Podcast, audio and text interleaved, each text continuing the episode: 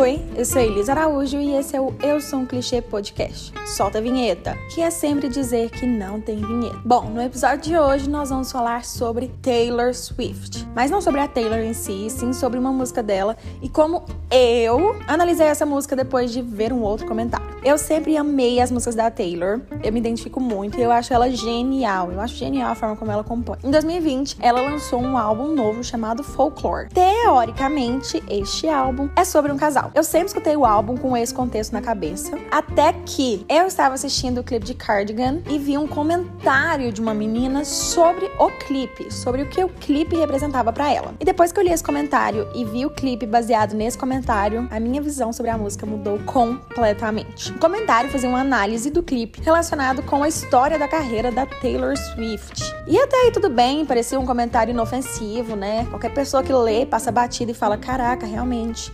verdade, é um bom ponto, é uma boa teoria. Mas eu não. Eu não, eu fui além. Porque o tic-tac aqui, eles não são normais. E eu falei, peraí. E eu comecei a fritar total na letra da música e do quanto ela pode ter sido escrita sobre uma pessoa adulta cantando para ela mesma sobre um sonho de criança. Basicamente, na música, a Taylor fala que quando você é jovem, as pessoas assumem que você não sabe nada, mas que hoje, quando ela olha para ela mais nova, ela percebe que, na verdade, quando ela era mais nova, ela sabia de tudo. E aí, eu separei algumas partes aqui, algumas frases da música e coloquei numa ordenzinha para fazer mais sentido é, a minha linha de raciocínio. Então, vou começar com a, com a frase do When you are young, they assume you know nothing. Quando a gente é criança, a gente quer ser muitas coisas quando crescer. Eu até abri uma caixinha de perguntas no meu Instagram perguntando isso e eu achei muito legal as respostas. Eu tenho uma prima que quando era criança falava que queria ser dona de Pish Dog e eu acho isso incrível. Eu coloquei lá essa caixinha de perguntas e a gente sabe quando a gente é criança e fala que quer ser isso ou aquilo. Geralmente as pessoas não levam muito a sério, acham engraçadinho, acham fofo, mas ah, ela é criança, quando ela crescer, ela vai saber de verdade o que, que ela quer ser. Mas é aí que entra o pulo do gato.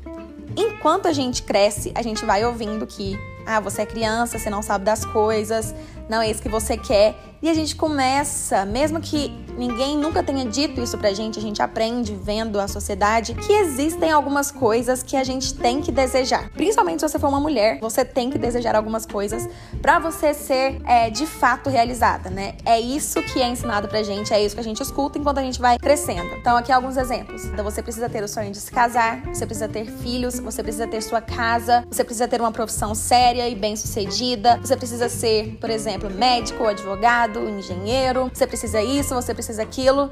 E a gente começa a internalizar aquilo e pensar: não, realmente, aquela, aquele meu sonho de ser dona de pit dog.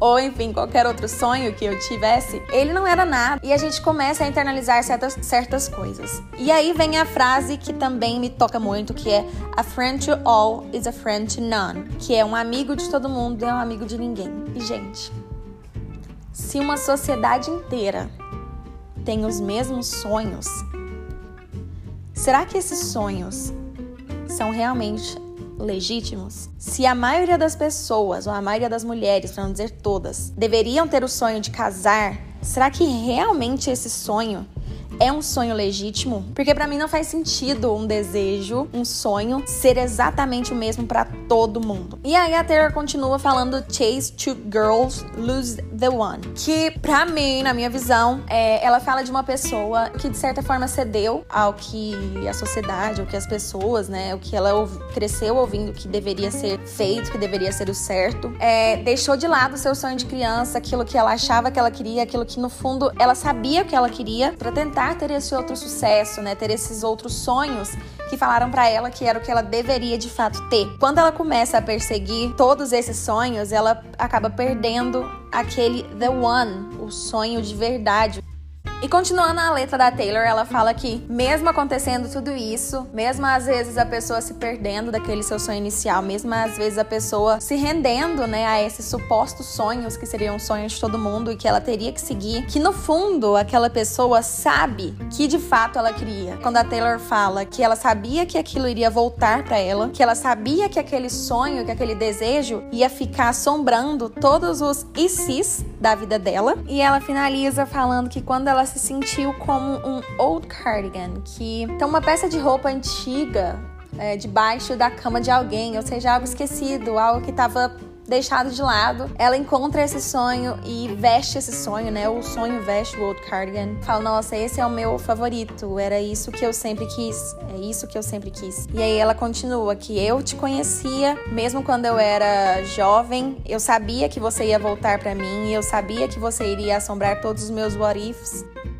Nem sei se vai fazer sentido, espero que faça sentido para alguém, mas eu fiquei fritando muito nessa música sobre o quanto quando a gente é criança a gente sabe. Não tô falando que isso diz respeito também só à profissão, isso diz respeito a várias outras coisas, sobre como a gente enxerga o mundo, sobre as nossas escolhas, tanto pessoais quanto profissionais, mas que às vezes vale a pena a gente voltar o nosso olhar para o que a gente queria ser quando crescesse, para como você, criança, enxergava o mundo e dar mais valor, dar mais voz àquela criança que não era tão contaminada pela expectativa de outras pessoas, pela expectativa de toda uma sociedade, de como ela pensava. Né? Se fosse aquela criança hoje no seu lugar, sem essas contaminações, como ela agiria? E tentar colocar isso em prática, tentar pensar nisso, né, claro, de forma adulta.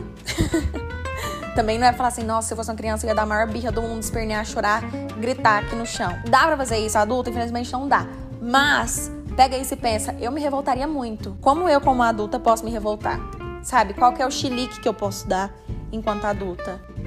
O que, que eu posso fazer hoje para tentar correr atrás disso, para manter vivo esse sonho de quando eu era criança? Enfim, espero que tenha feito sentido para alguém. Vão lá assistir o clipe, vão lá ler, ver a letra da música e tirarem suas próprias conclusões. Se você achou que eu sou louca, me conta lá no meu Instagram, @elisaraújo_p. Se você concorda comigo, me conta também lá no meu Instagram. E um beijo, um queijo e até a próxima.